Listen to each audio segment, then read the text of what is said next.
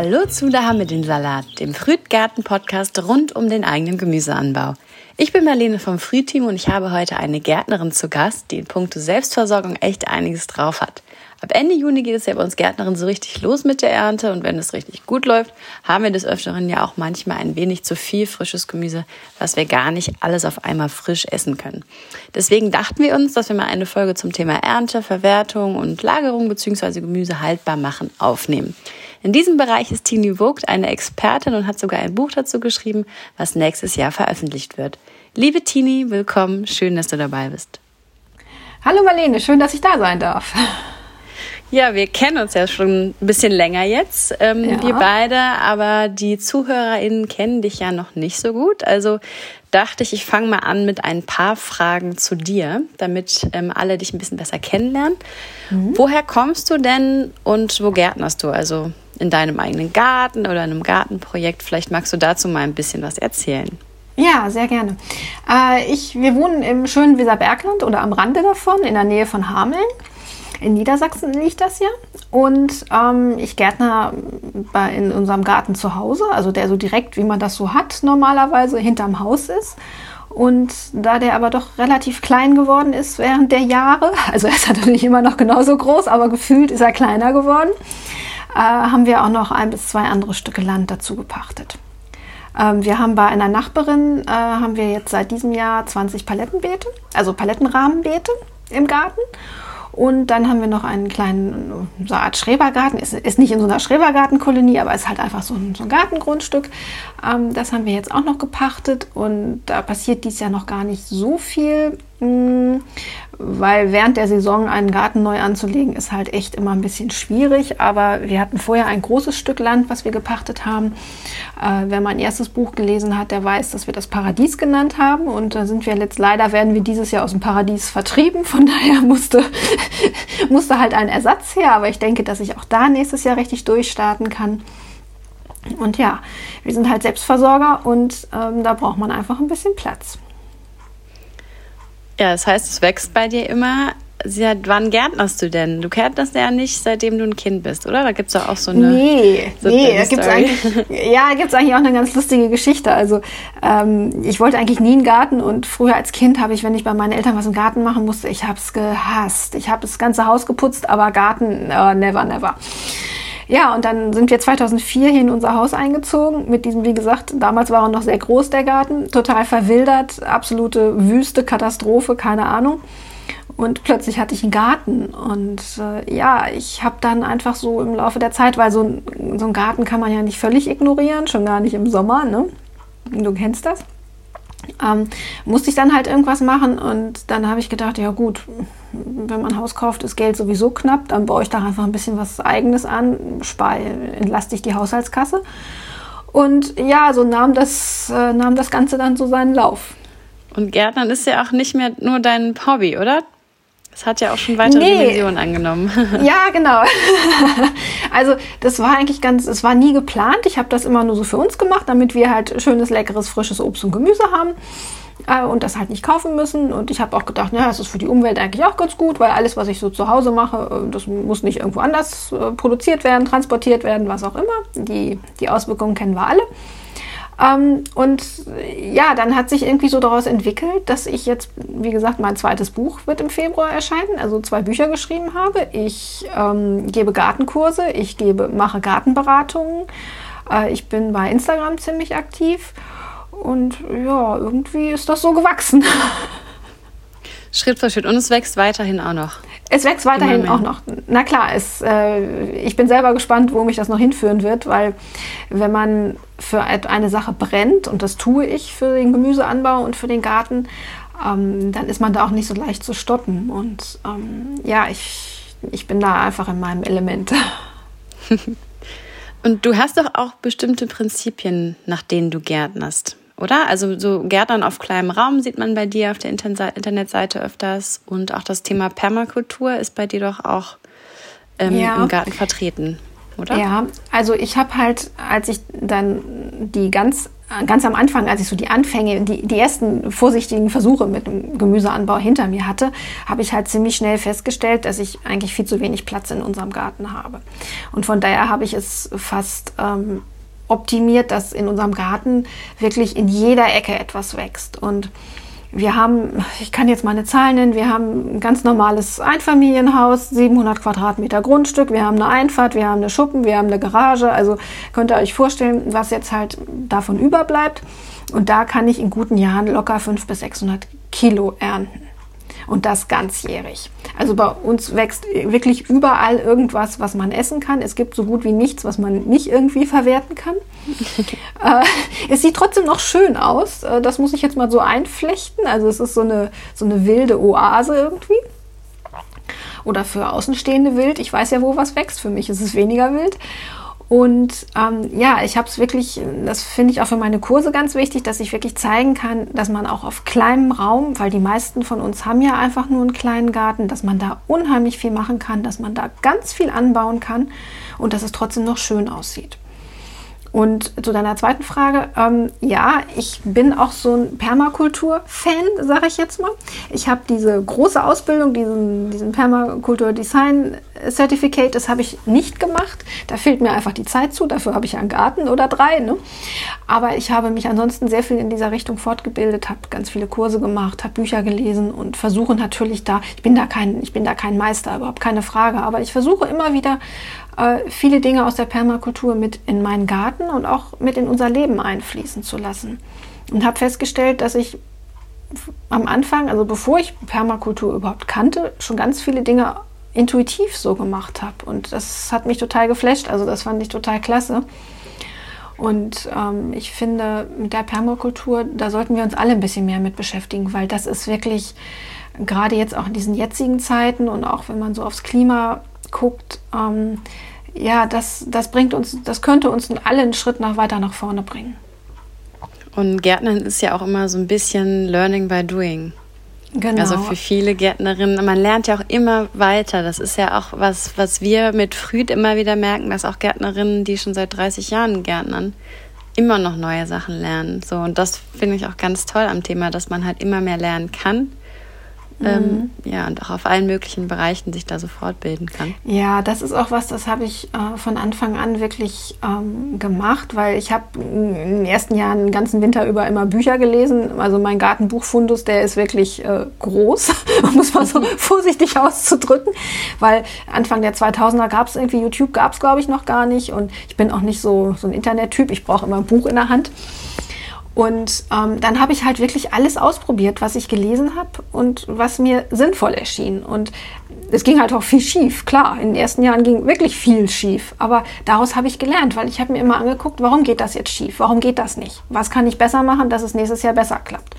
Und das ist etwas, das mache ich immer noch und das habe ich irgendwie auch auf mein Leben übertragen. Also wenn was, wenn was nicht richtig geht, wenn was schief geht, dann gucke ich mir an, was ist jetzt der Grund und was kann ich anders machen. Und ja, das ist irgendwie zu so einer festen Lebenseinstellung bei mir geworden. Mhm. Ja, spannend. Kann man nur, kann man nur weitergeben, auch an andere zu erinnern, dass man sich da einfach weiterhin offen ist und äh, Neugierde, die Neugierde behält für den Garten. Mhm. Wir ähm, sprechen ja heute über das Thema Ernte und Verwertung und auch Lagerung von Gemüse. Wie bist du denn dazu gekommen, so zum Thema Selbstversorgung, auch Ernte und Verwertung, ein Buch zu schreiben? Ja, ich habe das erste Buch geschrieben und ähm, das hat mir so viel Spaß gemacht. Und dann habe ich gedacht, ja, die Leute können jetzt plötzlich ganz viel Gemüse anbauen, aber was machen sie danach damit? Und dann habe ich gedacht, dann schreibe ich da ein zweites Buch drüber, weil ich war ja selber an dem Punkt. Ich schreibe immer gerne darüber, was ich selber schon erlebt habe. Und ich habe halt langsam angefangen, wie ich das eben erzählt habe. Und irgendwann kam ich an den, an den Punkt, wo ich dachte, ja, jetzt ist das mehr, als ich jetzt zum Abendessen und auch morgen und den Rest der Woche essen kann. Und es ist ja eigentlich auch schade, wenn man nur im Sommer was Frisches hat. Aber man könnte viel mehr anbauen, wenn man wüsste, was man hinterher damit macht. Und dann könnte man halt auch im Winter noch was davon essen.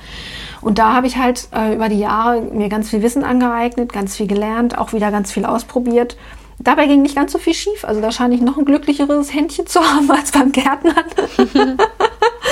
Ähm, ja, und, und, und so kam das. Und dann habe ich gedacht, ja, da schreibe ich dann auch noch mal ein Buch drüber und konnte meinen Verlag auch sofort begeistern. Und ja, ich habe denen ein, ein Video von meiner Vorratskammer gezeigt und dann war alles geklärt.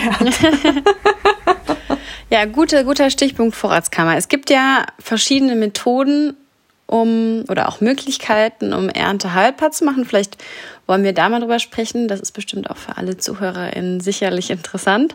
Ähm, also man kennt ja so Klassiker wie Einkochen, aber vielleicht, was gibt es noch für Möglichkeiten, um Gemüse haltbar zu machen, auch um das zu lagern? Vielleicht können wir auch danach gleich nochmal über verschiedene Lagermöglichkeiten sprechen. Ja, die, es gibt eigentlich unendlich viele Möglichkeiten. Also ganz klar einkochen. Ähm, da denkt dann jeder wahrscheinlich erstmal an die alten Gläser von Oma, die seit 20 Jahren mit eingeweckten Kirschen im Keller stehen. Äh, Finde ich jetzt auch nicht so spannend. Also Einkochen ist halt total toll. Ich bin absolut ein Fan vom Einkochen, aber ich sehe halt auch zu, dass ich sag mal 80, 90 Prozent wirklich im Juni des nächsten Jahres weg sind, damit ich halt wieder was Neues machen kann. Mhm. Ich sage jetzt mal 80, 90 Prozent, weil es gibt so ein paar Sachen so wie Zwetschgen oder so oder Kirschen, die hat man nicht jedes Jahr. Wenn man sie hat, hat man einen Überschuss und dann freue ich mich, wenn es kein Zwetschgenjahr ist, wenn ich dann einfach noch ein paar Zwetschgen vom Vorjahr habe oder so oder vom Vor -Vor Vorjahr. Ähm, das ist halt schön, aber ansonsten der Rest muss irgendwie weg sein, sonst macht das keinen Sinn. Dann gibt es natürlich ganz klassisch das Einfrieren. Das ist immer das Einfachste, ist aber natürlich auch sehr stromintensiv. Also, und da braucht man ja auch Platz. Also ich weiß, mhm. wovon ich rede, sorry. Mhm. ähm, da reicht dann irgendwann ein Gefrierschrank nicht mehr. Und wenn man sich überlegt, was das übers Jahr gesehen an Stromkosten sind, und wenn wir dann mal einen Stromausfall haben, dann kriege ich immer gleich Panik, dass mm, wir, eine, wir drei Wochen lang Gemüse essen müssen. Also jetzt überspitzt gesagt, so dreimal täglich. Das ne? gleiche Gemüse. Ja, ja, genau. Drei Wochen lang grüne Bohnen. ähm, trotzdem ist Einfrieren eine gute Methode. Also ich friere auch gerne ein. Man muss halt ein bisschen gucken, was man einkochen kann, was man einfrieren kann. Also ich würde zum Beispiel keine, keine Johannisbeeren einkochen, macht keinen Sinn, die friere ich lieber ein. Aber grüne Bohnen zum Beispiel kann man auch gut einkochen. Die muss man nicht unbedingt alle einfrieren, also da muss man halt ein bisschen überlegen. Ähm, dann finde ich noch ganz spannend das Trocknen.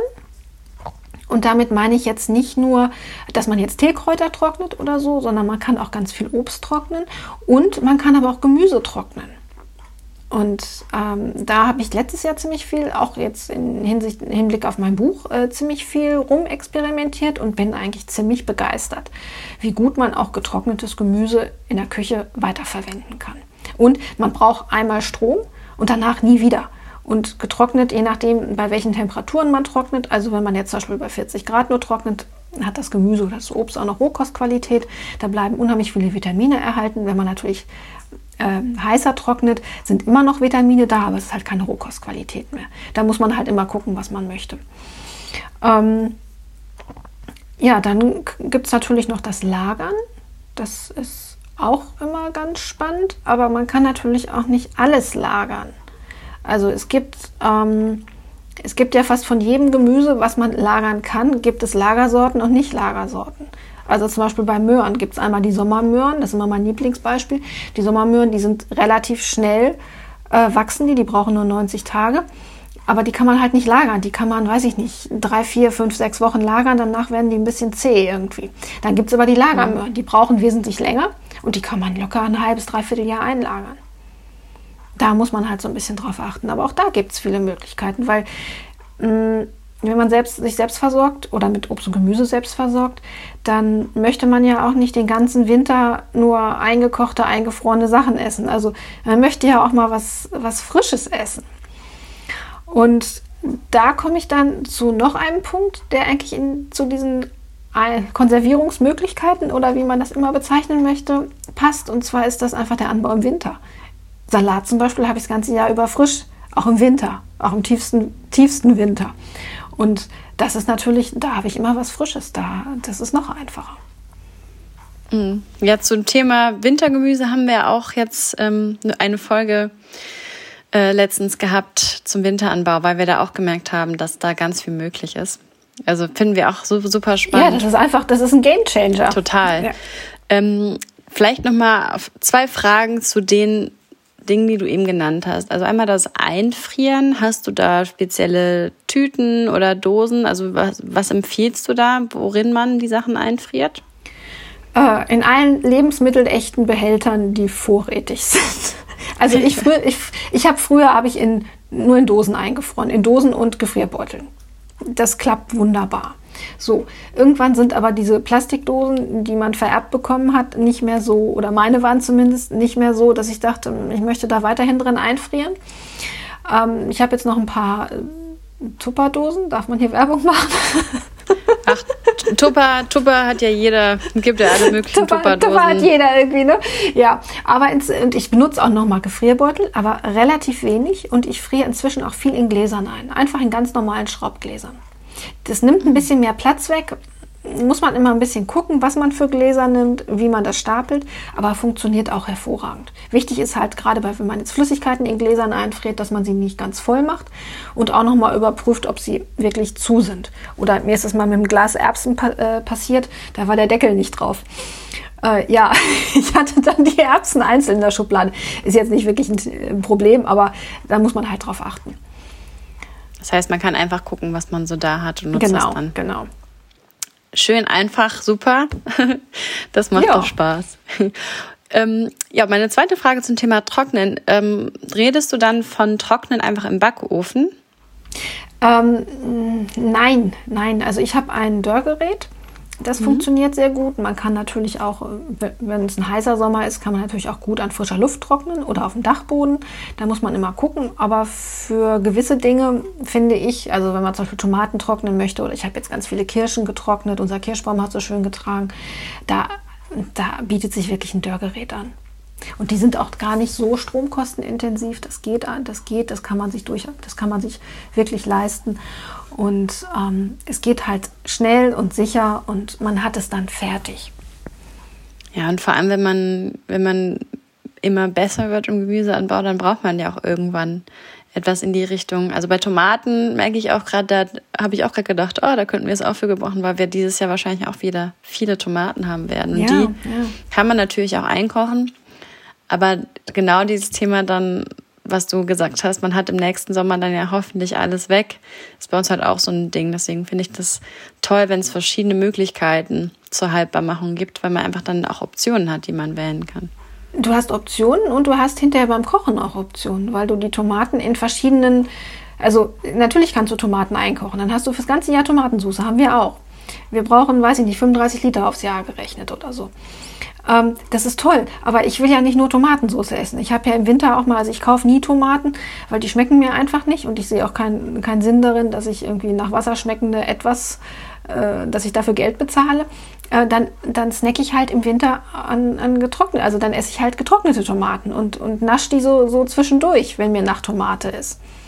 Also mhm. das finde ich, oder du nimmst sie zum Kochen oder für einen Ciabatta zum Backen oder keine Ahnung. Also man hat, wenn man auf verschiedene Art und Weise das Gemüse haltbar macht, hat man natürlich hinterher auch eine viel größere Bandbreite, wie man das verwenden kann.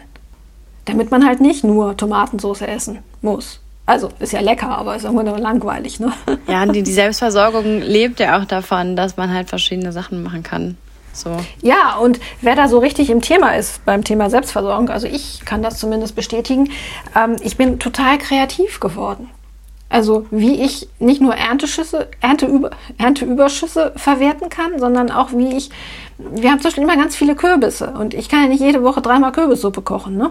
Also da habe ich unzählige, unzählige Versionen gefunden oder Gerichte gefunden, wie ich Kürbis verwerten kann, ohne dass es groß auffällt. Ohne dass mein Mann dann hinterher sagt, oh, wir hatten jetzt das siebte Mal Kürbis diese Woche. Ne? Also jetzt überspitzt gesagt, ne? wir essen höchstens viermal die Woche Kürbis. Aber das, ja, da, da wird wirklich die Kreativität gefragt. Voll. Was mir gerade einfällt, ähm, apropos Kreativität und verschiedene Haltbarmachmethoden. Eine Sache, über die wir noch gar nicht gesprochen haben, ist das Fermentieren. Fermentierst ah, ja, du auch Sachen? Ich, natürlich, ich fermentiere auch. also finde ich auch total spannend, gerade weil man da äh, für den Winter auch richtig viele Vitamine erhalten kann. Ähm, man hat immer was Frisches auch, so ein schönes Sauerkraut ist richtig gut. Ähm, ist natürlich auch für die Darmgesundheit äh, sehr wertvoll. Und ja, ich bin, ich bin schon ein Fan vom Fermentieren. Ähm, und es hat halt auch den Vorteil, nicht nur, dass man auch mal Ernteüberschüsse ähm, verwerten kann, sondern manchmal hat man ja dann auch so Gemüse, wo man sagt, naja, so toll, also Best Before Date ist so ein bisschen ähm, seit einer Woche vergangen. Also die Möhren, die ein bisschen weich sind oder schrumpelig oder die rote Beete, die nicht mehr so toll aussehen. Wenn man das fermentiert, wird es wieder wertvoll. Also von Inhaltsstoffen gesehen. Ne? Und man hat gleich noch was, was anderes zu essen, ein anderes Gericht. Also fermentieren ist auch richtig gut und da gehe ich auch in meinem Buch drauf ein. Du hattest jetzt Kohl genannt beim Fermentieren und mhm. die rote Beete. Gibt es noch sonst noch so Klassiker, wo du sagen würdest, dass du das gerne fermentierst? Also Gemüsesorten? Ja. Also ich mache auch gerne so ein gemischtes Gemüse aus Kohl, rote Beete, Möhre, sogar ein bisschen Zucchini. Zucchini halt nicht zu viel, weil es zu weich ist. Das kann man viel machen. Man kann auch Gurken äh, äh salzig einlegen. Ne? Das ist auch immer ganz lecker. Ach, da gibt es so viel. Das heißt, man sollte einfach gucken, was habe ich und dann was für Optionen genau, gäbe es genau. für, für, mein, für mein Gemüse, was ich hier gerade habe. Ja, also es gibt beim Fermentieren halt, gibt es wie bei allen anderen Methoden, gibt so ein paar so ein paar Grundregeln, die man einfach beachten sollte und dann ausprobieren. Einfach ausprobieren. Und man muss ja nicht gleich einen 20 Kilo Topf Sauerkraut machen. Man kann ja, es gibt ja auch so schöne kleine Gläschen, ne? Also was weiß ich, mit einem halben Liter Fassungsvermögen oder was auch immer. Und dann probiert man sich einfach mal durch und man kann ganz viel mit Kräutern machen. Und da schmecken Möhren zum Beispiel, kann man auf x verschiedene Weise machen. Schmeckt immer anders. Einfach mhm. durchprobieren.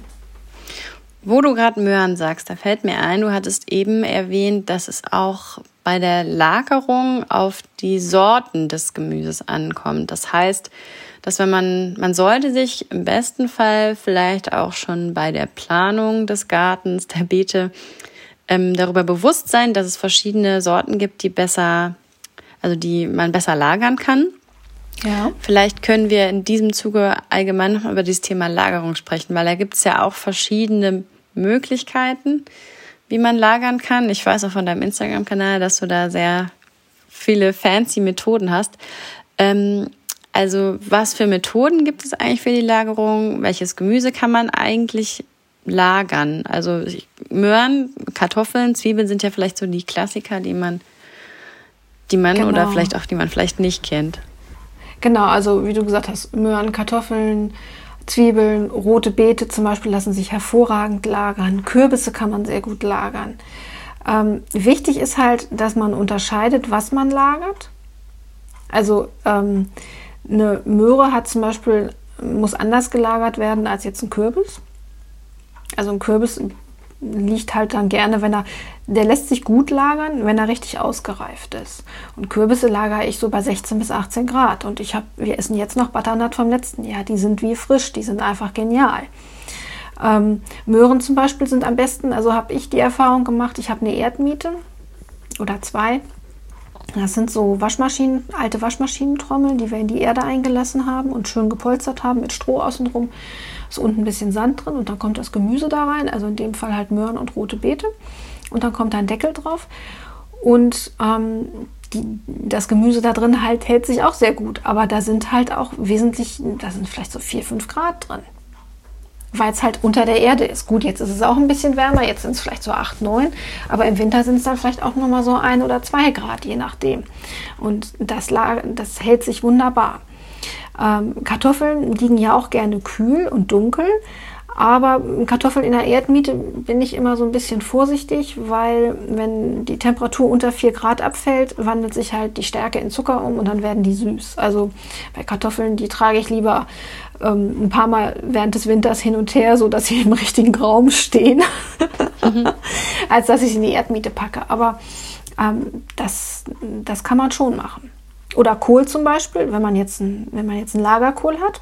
Also auch bei Kohl muss man unterscheiden, ob man einen schnell wachsenden hat, der halt sofort gegessen werden muss, oder halt einen Lagerkohl. Ähm, ein Lagerkohl kann man auch im kühlen Schuppen oder so, kann man auch zwei, drei Monate lagern. Das ist überhaupt kein Thema. Und die Kartoffeln, wo drin lagerst du die? Ähm, wir haben diese ganz klassischen Kartoffelkörbe, die habe ich mal geschenkt bekommen. Die kann man zu zweit auch gut tragen, wenn sie voll sind. Ähm, und dann lagern die wir die erstmal, ist ein bisschen, ein bisschen tricky. Erstmal im Sommer bringen wir sie in den Keller, da ist es dann da am kühlsten. Im September kommen sie dann in den Schuppen, weil es dann da kühler wird. Und da bleiben so, so bis meistens bis Weihnachten, also bis es mal richtig kalt wird. Und dann kommen sie halt wieder in den Keller. Also es ist ein richtiges System hast du für deine Kartoffeln. Ja, ja, es ist ein bisschen, ist ein bisschen schwierig und das Schöne ist, dass sie dann ja auch irgendwann weniger werden. Also man muss zum Schluss dann weniger durch die Gegend tragen.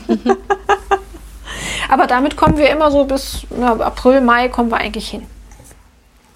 Okay, das heißt, du hast auf jeden Fall auch eine gute ähm, Möglichkeit, ganz viele verschiedene Lageroptionen ähm, zu haben. Wie ist das denn? Also zum Beispiel ich, ich wohne in einer Wohnung in der Stadt. Das heißt, ich habe jetzt nicht so mega viele Möglichkeiten ähm, für die Lagerung. Wir haben so ein kleines Kabuff als Speisekammer, was aber auch nicht unbedingt so viel Gradunterschied hat zu unserer Wohnung. Was gibt's dann da vielleicht für Tipps? Also unsere Kartoffeln, wenn ich die dunkel lager dort, dann halten die auch bis zum Winter und die Zwiebeln auch. Ähm, aber ich habe da bisher einfach nur ausprobiert und hatte jetzt nicht so ein System dahinter. Vielleicht gibt es ja so ein paar Tipps für diejenigen, die so dran sind wie ich.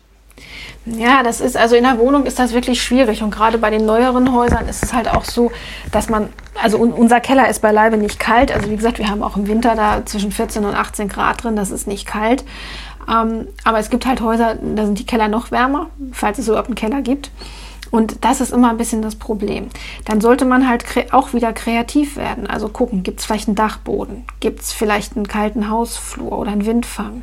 Obwohl das immer nicht so toll aussieht, wenn man die Kartoffeln im Windfang lagert. ähm, oder gibt es vielleicht eine Garage oder einen Schuppen, wo man was lagern kann? Wenn natürlich alles sowas gar nicht hat, ähm, da würde ich dann empfehlen, wirklich die Sachen lieber zu verwerten und dann halt anders haltbar zu machen und nicht zu lagern. Oder halt im Garten, ich meine, Garten wird ja dann da sein, einfach eine Erdmiete zu machen. Mhm. Oder auch so ein einfacher Schuppen im, im Garten. Geht eigentlich auch eine gewisse Zeit. Je nachdem, wo in Deutschland man wohnt, weiß man halt auch, wann es da richtig kalt wird. Also hier bei uns in Niedersachsen ist es ja meistens vor Mitte, Ende Januar kommt, kommt haben wir mal zwei, drei Grad Frost und das war's. Also da kann man immer noch draußen was lagern, zur Not ein bisschen mit einer Wolldecke abdecken. Wo es jetzt kälter ist, muss man halt eher die Sachen reinholen. Aber damit kann man sich halt auch helfen. Und ähm, man, muss ja nicht, man muss ja nicht den Anspruch haben, dass man wirklich übers, über den ganzen Winter kommt, sondern manchmal helfen ja schon zwei, drei Monate, die man halt lagern kann. Ja, so lange, bis man es halt wirklich aufessen kann. Genau, genau. So, und besonders, was mir dabei gerade noch einfällt, ähm, beim Thema Ernte für die Lagerung, da kann man ja auch schon darauf achten, dass man die das Gemüse zum richtigen Zeitpunkt erntet, damit es besser haltbar ist, wie zum Beispiel auch die Zwiebeln. Wenn das Grün oben verwelkt, dann ist das ja auch, genau. also wenn die trocken sind, dann ist das ja auch ein guter Zeitpunkt für die Ernte, weil das dann auch nicht so schnell verdippt. Und das heißt, da kann man genau. auch immer drauf achten. Ja, oder zum Beispiel auch bei Möhren oder rote Beete, wenn man sie jetzt später aussieht, sie einfach wirklich, geht natürlich nur, wenn man keine Wühlmäuse hat, äh, wirklich so lange im Boden lassen, bis, sie, bis es entweder zu kalt wird, dass der Boden komplett friert, oder bis sie halt aufgegessen sind. Also ich ernte meine letzten äh, Sommermöhren, also die schnell wachsenden Möhren, immer erst so im Januar irgendwann. Ah. Teilweise dies Jahr war so ja. Genau, teilweise dies Jahr war es sogar Anfang Februar, als ich die letzten Möhren geerntet habe. Dann hat man überhaupt keine Lagerprobleme. Da muss man halt nur im nassen, kalten im Garten und die Möhren ausbuddeln. Hm. Und hast du die aber irgendwie ein bisschen geschützt oder sind die ganz auch im Freiland ohne Schutz gut überwintert? Ich habe ich hab dann irgendwann ein bisschen Laub drumherum gemacht man kann auch mal Vlies drüber decken, wenn es halt richtig böse wird, richtig kalt. Aber solange der Boden nicht komplett durchfriert, ist das kein Thema. Geht natürlich jetzt, ich habe Sommermöhren gesagt, die habe ich aber auch erst im weiß nicht, Juli, August gesät. Also die wären eigentlich ab Oktober wären die, wären die fertig gewesen, aber ich habe sie dann einfach noch drei Monate drin gelassen. Und die so geerntet, wie es halt gerade, wie sie nötig waren. Das heißt, es gibt auf jeden Fall Gemüse, was man in der Erde lassen kann, aber auch einiges, was man in Kammern oder sonst für Lagermöglichkeiten lagern kann. Ähm, was ist denn dein Lieblingsgemüse, wenn du eins aussuchen müsstest für die Lagerung? Also du hattest jetzt vom Kürbis sehr geschwärmt. Ist das so dein Lieblingshaltbar Machgemüse oder Lagerungsgemüse? Ja, ich würde würd, würd schon sagen Kürbis, weil er halt komplett unkompliziert zu lagern ist. Also wir haben ihn früher auch im Schlafzimmer gehabt, auf dem, auf dem Schlafzimmerschrank. Ne? Der ist dann irgendwie zu klein geworden, der Schlafzimmerschrank. Oder die Kürbisse zu viele, keine Ahnung. ähm, das ist halt, das kann man auch in der Wohnung machen. Ne? Ähm, und ansonsten halt auch rote Beete. Also wir essen jetzt noch rote Beete vom letzten Jahr, die sind noch genauso knackig frisch, die kann ich noch einen Rohkostsalat von machen. Das ist einfach genial. Mm, lecker. Ja.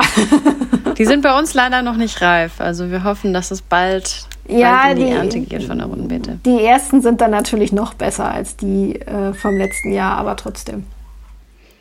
Und wie viele Kürbisse habt ihr so im Jahr? Mm, auch so zwischen 200 und 300 Kilo. Aber Boah. ja, du, du, du reißt gerade die Augen auf. Das machen immer alle Leute, wenn ich das erzähle. Ähm, ich baue aber auch viele Ölkürbisse an.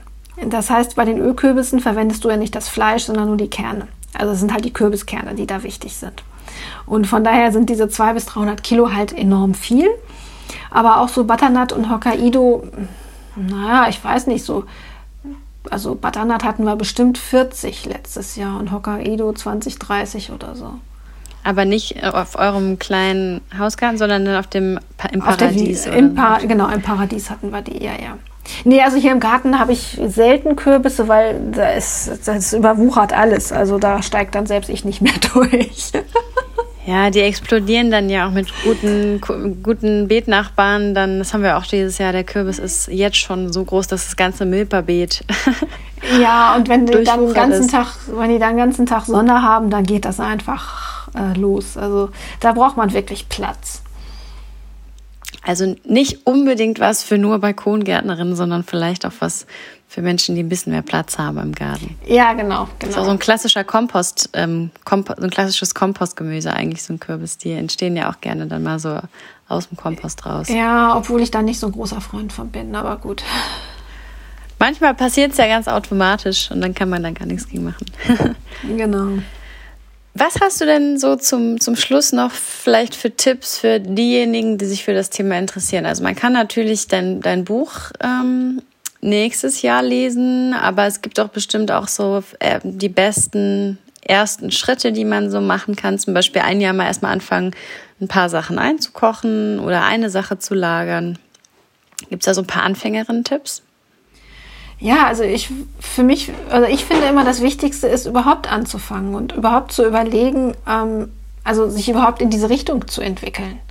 Und der Rest kommt meistens von ganz alleine. Und wenn man sich dann mal umhört bei Befreunden oder Bekannten, wer kann einkochen oder man schaut mal im Internet, wo kann man irgendwelche Tutorials sehen oder Videos dazu sich angucken und dann einfach ausprobieren, dass man wirklich so ein paar wichtige, wichtige Schritte beherrscht und dann ausprobieren und, und dann erstmal nur kleine Mengen machen und gucken, ob es überhaupt schmeckt.